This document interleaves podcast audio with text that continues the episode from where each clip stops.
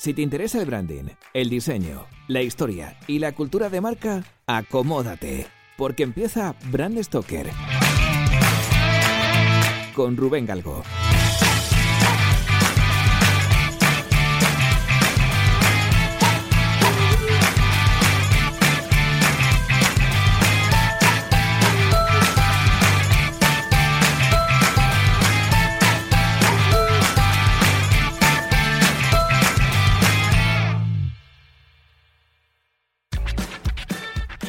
Bueno, pues comenzamos nuestro segundo programa de Bran Stoker en su edición de noticias.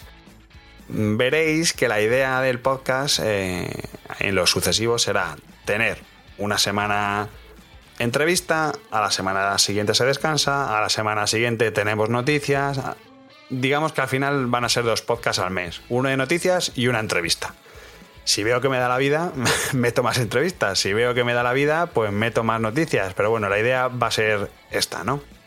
Las noticias eh, serán primero las que las subiré primero en la página web y las que sean más relevantes o que hayan hecho más ruido en redes sociales seguramente sean las que comente luego vía podcast.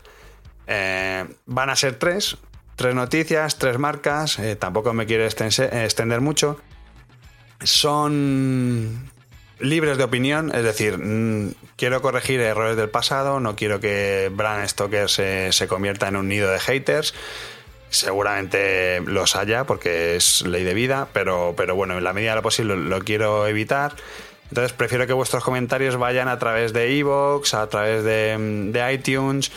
Por eso la web no tiene comentarios, a lo mejor el día de mañana sí que los pongo, pero bueno, a día de hoy no, no los tiene precisamente por eso, ¿no?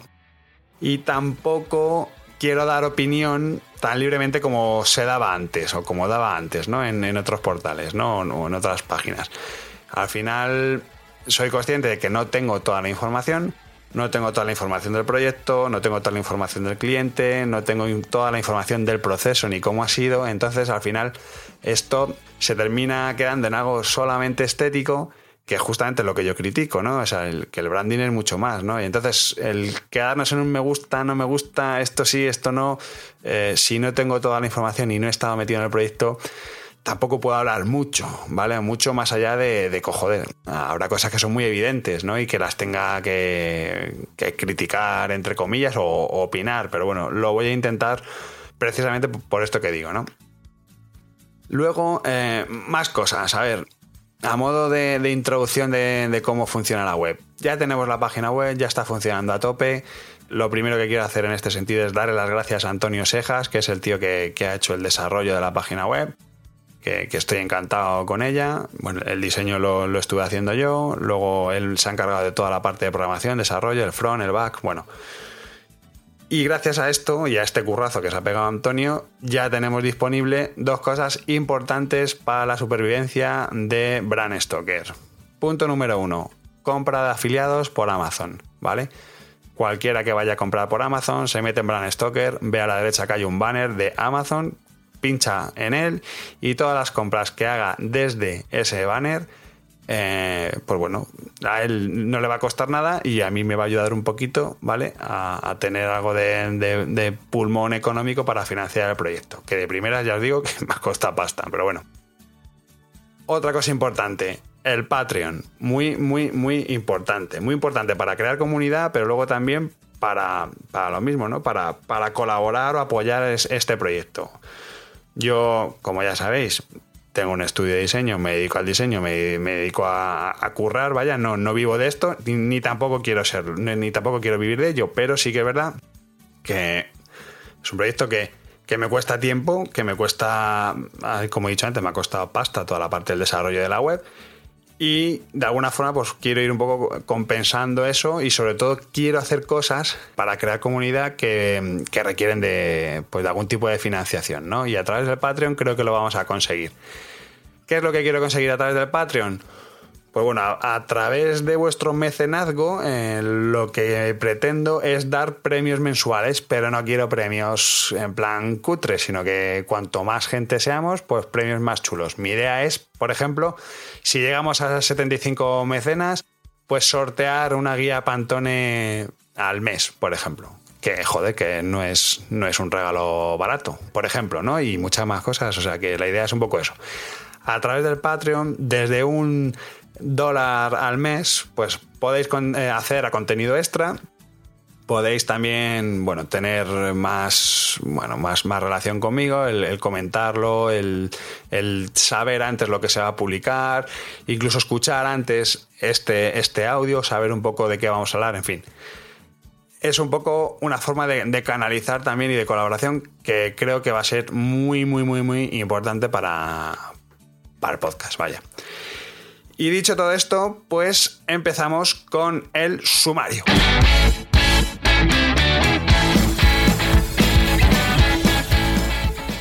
Bueno, pues en el sumario de hoy hay tres marcas que, que bueno, curiosamente tienen que ver con el mundo de la televisión, de, la emisión de vídeo, ¿no? Que, bueno, coincidencias de la vida, pues han coincidido en el tiempo, en el mismo mes se han presentado prácticamente las, tres marcas, el, el, nuevo diseño y su nuevo naming, ¿no? La primera de ellas es YouTube, no hay que presentarla, ya la conocemos. La segunda marca ha sido el canal de televisión regional de Telemadrid, ¿vale? La televisión de Madrid eh, ha actualizado su identidad visual.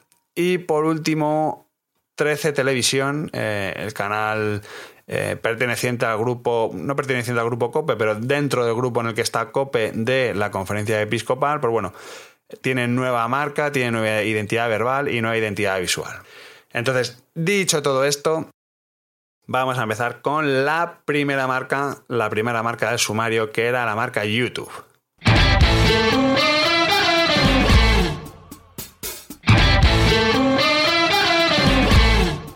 Abordemos un poco su, cambio de identidad. ¿Qué es lo que ha hecho YouTube? Que está todo el mundo alucinando y he leído titulares como que YouTube ha cambiado, ha hecho el mayor cambio de su historia en lo que se refiere a la marca.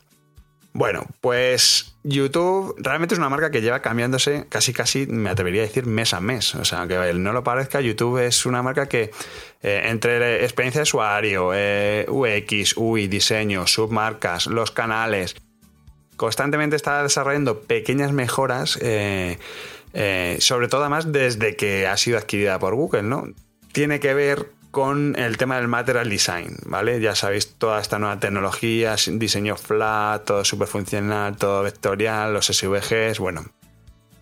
Todo este, este tipo de diseño que está empleando Google, evidentemente pues le ha llegado el turno de, de que se ha empleado con la marca YouTube. Se han ido haciendo algunas pequeñas cositas, pero bueno, desde ya, digamos, eh, YouTube está hecho entero con, material, material design.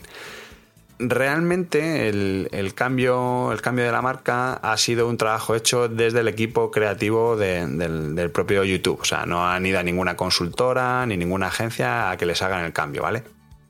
Lo más evidente de todo, ¿qué es lo que ha hecho YouTube? Bueno, primero, fuera degradados, fuera eh, muchos colores, eh, fuera volúmenes, fuera tridimensionalidad, lo diré bien, y se apuesta por tres colores. El rojo, el negro y la ausencia de ellos, es decir, el blanco, ¿vale? Los tres, rojo, blanco y negro, colores puros, sin degradados, eso a nivel cromático es lo que llama más la, atención, ¿no?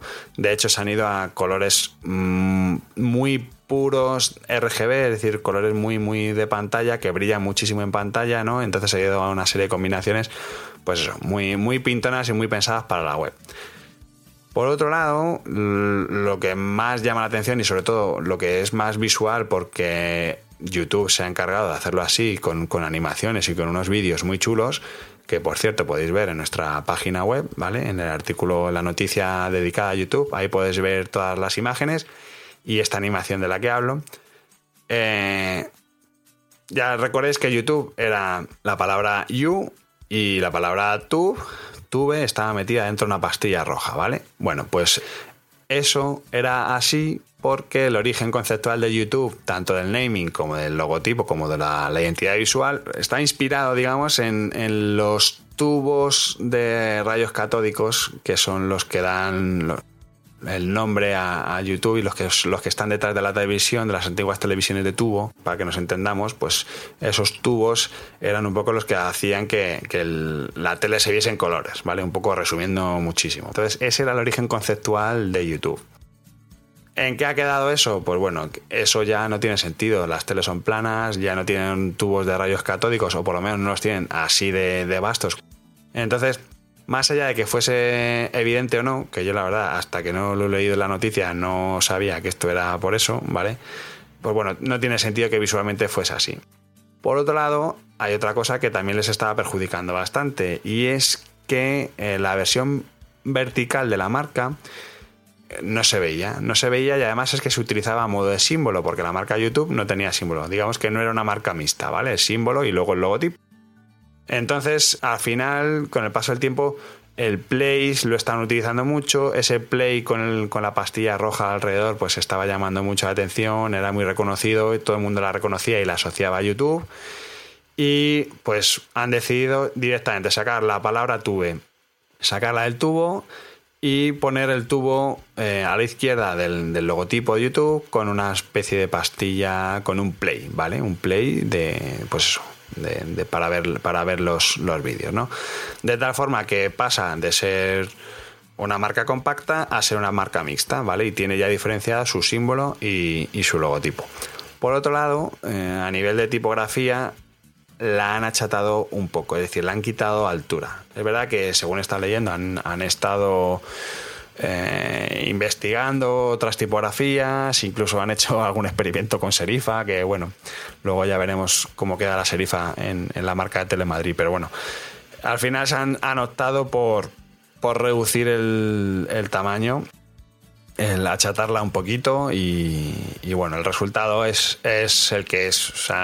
Yo creo que es algo sobre todo un cambio muy formal eh, por todos los problemas que ha tenido la aplicación hasta ahora, ¿no? Como decía antes, si te ibas al iPhone, por ejemplo, y veías cómo era el avatar de, YouTube, o los primeros las primeras versiones de la marca compacta pues es que no se veía no porque ponían el You arriba debajo el, el Tube y, metido dentro la pastilla roja no y eran como demasiados elementos en muy poco espacio y al final ahora todo eso lo resuelven simplemente con un play en rojo y, y ya está. Nos dice el, director creativo de, YouTube, eh, Christopher Betting, decía en, una entrevista, que, además en, la página os dejo el enlace porque está muy bien, comentaba que ellos habían dado cuenta que, pues bueno, que, con el paso del tiempo YouTube no era solamente una marca, sino que había creado una especie de familia de servicios, ¿no? Pues está YouTube Kid, YouTube Game, Red, TV, Music, es decir, al final eran un montón de marcas y submarcas y, y estaban creciendo tanto que, necesitaban mm, organizarla de alguna forma, ¿no? Y la forma más sencilla pues era tocar la marca, ¿no? Organizarlo desde la marca. Entonces, él decía, según abro comillas, debido a este crecimiento eh, sentíamos que nos faltaba marca. Quisimos hacer algo más unificado y coherente y que fuese realmente algo que se lea como YouTube.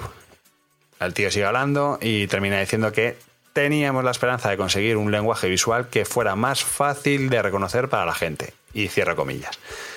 Entonces, bueno, al final responde a una necesidad que han estado aguantando durante muchísimo tiempo, porque es verdad que la, el interface de la aplicación pues, ha ido evolucionando muchísimo durante pues, prácticamente cada año o dos años se, se, tocaba algo, ¿no? Y al final pues ha llegado el tema de la marca.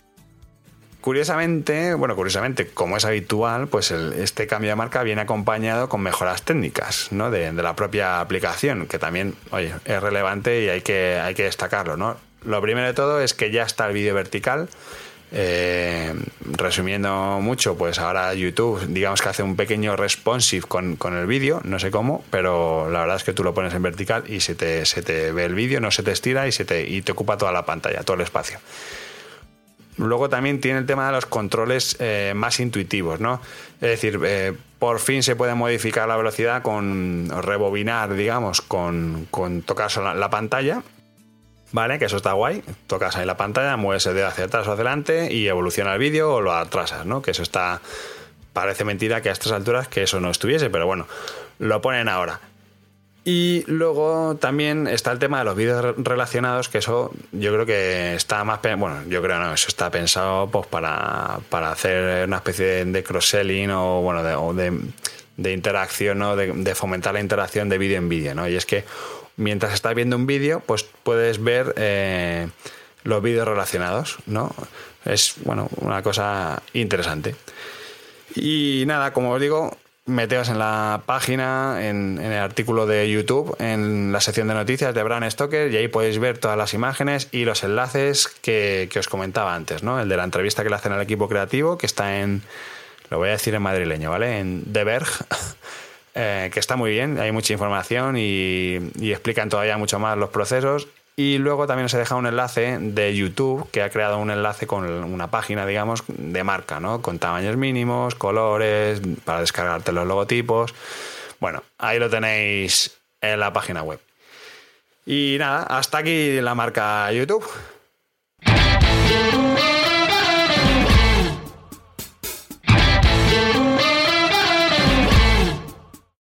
Vamos ahora con la siguiente marca, el segundo cambio importante en una televisión, en este caso española, en madrileña, que es Telemadrid. Bueno, lo de Telemadrid es una cosa un poco rara, ¿vale? Telemadrid, bueno, lleva viviendo tiempos convulsos, mmm, bueno, como yo creo que como todas las televisiones públicas españolas, ¿no? Eh, con el tema de la credibilidad, las audiencias, eh, pues con todo este chanchullo de politiqueo que, han tenido, al final todo esto lleva a una caída de audiencia. Em, bueno, y, Telemadrid yo creo que no, sé si es una de las que más, pero bueno, junto con Canal No, eh, pues estaban ahí, ahí siempre se estaban... Estaban con la duda de si se cerraba, si no cerraban. Bueno, Canal No cerró, pero bueno, Telemadrid estaba ahí a punto de cerrar. Y ahora de repente, pues bueno, pues nueva temporada, nueva marca, nuevos aires, mm, en, principio nuevas formas de, comunicar e información que quieren, que quieren potenciar, ¿no? Y, y todo esto se materializa con un cambio de identidad, ¿vale? El 2 de mayo de 1989, el gobierno autonómico de la Comunidad de Madrid comenzó a emitir por primera vez en su propia cadena, ¿no? Que es Telemadrid como decía antes, la crisis, los despidos y los, los tejemanejes políticos pues arruinaron un poco esta trayectoria y hace tiempo el comité de empresa pues tomó la decisión de aumentar como fuese eh, esa cuota de pantalla que superaba mínimamente el 4%, ¿no? Entonces, eh, claro, no les queda otra que renovarse, pero renovarse por dentro y por fuera. ¿no? Entonces, esta identidad al final responde más a un cambio estratégico que no algo visual porque hayan visto que no funciona ni cosas raras. ¿Quién ha hecho esto? ¿Quién ha hecho este curro? ¿Quién ha hecho este, esta identidad? Lo ha hecho la agencia mucho, eh, los de We Are Mucho, eh, que curiosamente, bueno, es, curiosamente es una marca madrileña y le han hecho dos marcas catalanas, ¿vale? Eh, mucho y Cómodo Screen, ¿vale? Que son un poco los que se encargan toda la parte de, de Oner. han hecho un AUTE, ¿vale? Y se han asociado para, hacer esta identidad, ¿vale? Entonces, la marca Telemadrid. Bueno, uno de los pilares de la cadena es la información, la información de la Comunidad de Madrid, Em, de lo que sucede aquí y, bueno, aunque es verdad que eh, últimamente por todo este rollo político que decía, pues mm, se da una información casi más de, de nivel nacional. La esencia de este cambio mm, de marca a nivel visual es la estrella. Sobre todo es la estrella. Si recordáis, eh, la marca de Telemadrid era una estrella hecha a base de rombos, ¿no? Y cada rombito era pues de un color si os metéis en la, en la página web, en, la noticia de Telemadrid, ahí podéis ver todas las imágenes, ¿vale? Claro, eso ahora ha cambiado, ¿no? Eh, sigue siendo una estrella, pero eh, su forma, su composición es totalmente diferente y se hace, se construye a través de otras, de otra, de otros elementos, ¿no? Desaparecen los colores del símbolo, eso es el primer paso. Se queda solamente en rojo, igual que la, la bandera de la Comunidad de Madrid, que ya sabéis que es roja. Luego el logotipo adquiere el mismo color, es decir, todo es rojo, también se cambia la tipografía, es decir, venimos de una tipografía de palo seco que es como muy, muy moderna, no muy moderna, casi casi diría futurista, ¿no? eh, que es así muy, era muy rounded y se pasa a una tipografía romana con serifa. Em, antes la palabra Telemadrid se partía, se separaba por color y estaba todo en minúsculas y ahora no es así. Ahora es, digamos, esa separación entre tele y Madrid se hace con un tele con la T mayúscula y el Madrid con la M mayúscula, ¿vale? Y luego todo lo demás monocromático, todo en rojo y con esa serifa que comentaba antes. Como decía, lo más gordo es lo del símbolo, ¿no? Eh, ahora em, la marca es una estrella, el símbolo es una estrella hecho con flechas, con puntas de flecha, que cuando se juntan, pues forman una estrella.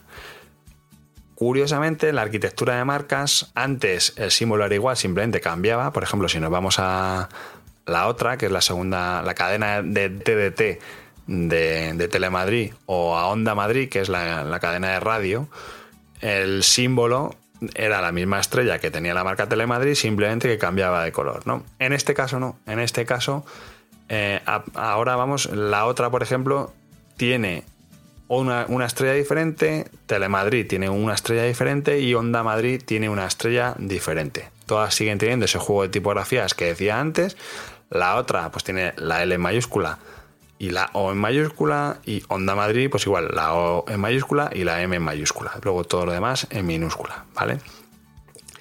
Em, si nos vamos a la otra, por ejemplo, pues vemos que la estrella está compuesta por una especie de trapecios eh, que, que, están desplazados y en su hueco, digamos, se ve la estrella, ¿vale? Es un, es un ejercicio de figura a fondo, ¿no?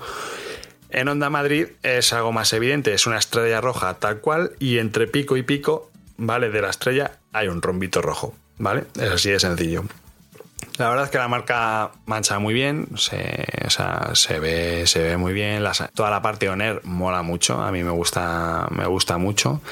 Y, bueno, sí que es verdad que, que luego toda esta estrategia, no sé si durará en el tiempo, será algo solamente para este año, seguramente será algo para este año. Todo esto responde a, un cambio estratégico, a un posicionamiento que, se ha plasmado con un claim que es estamos para ti.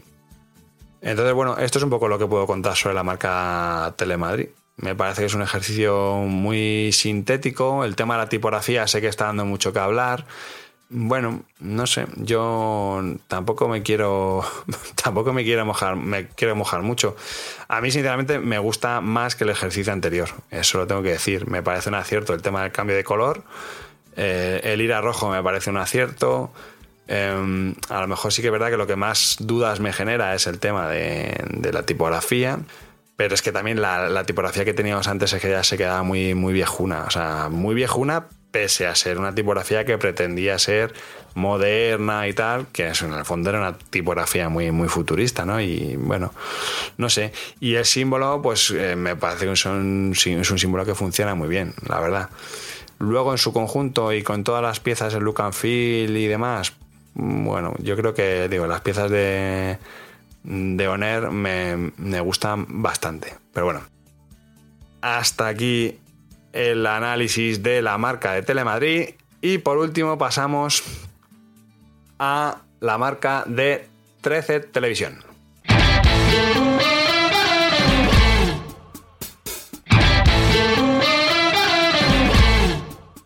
Bueno, lo más importante que tenemos en 13 Televisión es que pasa a denominarse 13. Si recordáis, la marca 13 Televisión, la marca era una especie de triángulo redondeado eh, de color amarillo y dentro tenía un 13 en número eh, de color blanco y un TV chiquitín. ¿vale? Esa era la marca que tenían antes y ahora se ha roto totalmente con eso y se ha ido a la palabra 13 en color azul, en mayúsculas y además tiene el número 13 dentro del, del logotipo.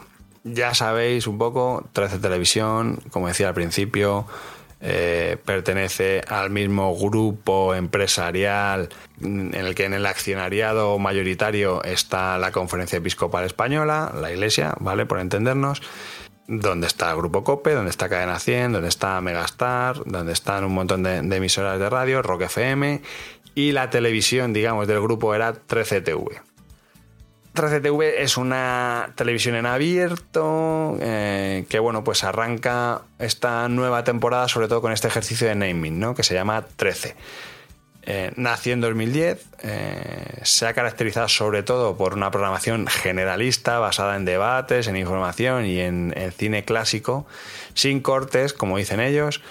Y bueno, pues además la peculiaridad que tiene, viniendo de donde viene, pues que tiene una cobertura especial sobre la actualidad religiosa y del Papa Francisco. Vale, hasta aquí un poco qué es 13 y, lo que es la empresa. ¿Quién ha hecho este curro? ¿Quién ha hecho este trabajo? Este es un trabajo que ha hecho Suma, eh, una consultora de branding catalana.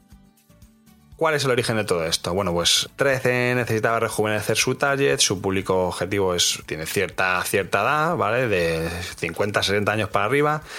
Eh, entonces apuesta por una, una nueva denominación verbal y además pues intenta trasladar este rejuvenecimiento pues a sus informativos, a cómo trata la actualidad religiosa y sobre todo incluyendo programas, programas familiares. Al igual que vimos hace, bueno, al igual que hemos visto con, con Telemadrid, 13 ha materializado todos estos cambios con un nuevo logotipo y bueno, eh, sobre todo los, más significativos es que se, renuncia al símbolo, al símbolo como tal, ya no tiene símbolo, ya no tiene ninguna pastilla de ningún tipo como tenía antes, y se apuesta por algo más sintético recogido en una palabra, ¿no? En, ese 13, ¿no? Por lo tanto, adiós al triángulo orgánico de color amarillo, hola al azul, que es un pantone de 0,72, que por otro lado es más cercano a la identidad visual de Cope, que es otro de los miembros del, grupo, y además se nutre de alguna forma de los éxitos que está teniendo la, cadena de radio. Aunque es muy importante que luego en la parte visual, todo lo que veamos del look and feel, del universo gráfico, no va a ser un color plano, va a tener un pequeño degradado de azules, muy sutil, pero bueno, ahí está. Nada, simplemente que eh, la nueva marca abandona la tipografía rounded, eh, va ahora en una caja alta, más geométrica, está más, más equilibrada, que además creo que la tipografía es una aberta. Tiene un guiño tipográfico en la T que pierde su brazo derecho y la primera E, eh, bueno, la E es, es invertida y así dentro del logotipo pues tenemos el número 13. Es, una marca más geométrica, es mucho más práctica, es mucho, mucho más dinámica. O sea, a mí, mm, si veis un poco la imagen de la evolución de la marca 13TV que tengo en el artículo, en la noticia de, en, Brand Stoker, veis que es, un, es una ruptura una ruptura radical y, necesaria, ¿no? Es decir, o sea, nuevos tiempos, eh, necesitas este tipo de, joder, necesitas este tipo de evoluciones. Quiero decir, al final, un poco viendo los comentarios que ha habido en, redes, el trabajo gusta, el trabajo es un trabajo que, está chulo, que está es, funcional, es algo muy, muy pragmático, un trabajo muy económico también a nivel de recursos. Y igual, claro, mucha gente lo que comenta es que, no les que una emisora así no le pega a una marca así, pero bueno, el, el la marca en este caso lo que es, es un reto. O sea, tienes una marca ahora que que tira de ti y, lo que tienes es el reto de, estar a la altura de esas expectativas que, estás creando, ¿no? Y nada más, esto es un poco lo que, lo que puedo comentar. Sigue, ha habido sobre el posicionamiento, el claim de la campaña, eh, hay, hay, varios mensajes. Yo me atrevo a decir que es el de cambiamos para crecer contigo. Estoy pendiente de que la gente de COPE me confirme que esto es así. Eh, sé que Suma ha trabajado otro, otro claim totalmente diferente, entonces no sé, no sé muy bien cómo están todavía en este proceso de que lo están implantando, no sé muy bien cómo va a ser. Respecto al universo gráfico, aunque no hay imágenes, eh, se juega un poco también con, esta geometría, estas líneas horizontales que tiene el logotipo y tanto cortinillas como, bueno, en fin, todos estos elementos de, de Oner van, van en base a eso, ¿no?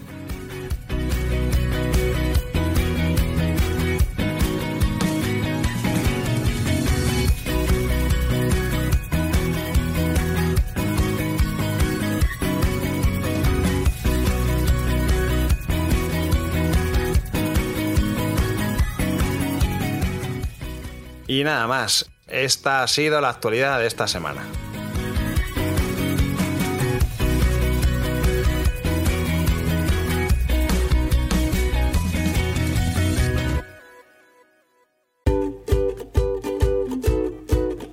Pues hemos llegado al final de este programa de Brand Stoker y como siempre tengo que deciros que ha sido un placer. Pero antes de echar el cierre, quiero recordaros que podéis apoyar nuestro trabajo de dos formas muy sencillas. La primera es realizando vuestras compras en Amazon a través del enlace de afiliados que tenemos en nuestra página web. Y la segunda es haciendo mecenas de Brand Stoker en iVoox.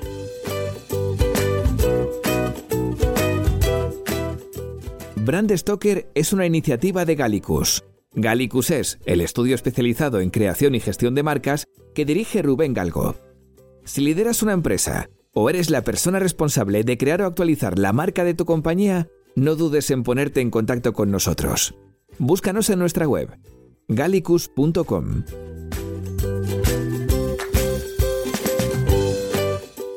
Ya sabéis que nos podéis seguir en Twitter, Facebook e Instagram donde nos encontraréis con el usuario Gallicus Branding, o si lo preferís, me podéis seguir a mí a través del usuario Crenecito. Por supuesto, no olvidéis comentar este programa, darle a me gusta y compartirlo en vuestras redes sociales. Y si os habéis quedado con ganas de más, podéis escuchar más programas de Brand Stoker en iVoox y sobre todo en brandstoker.com. Muchas gracias por estar ahí y recordad, como dijo Paul Rand, el diseño es simple. Por eso es tan complicado. Hasta el próximo programa. ¡Chao!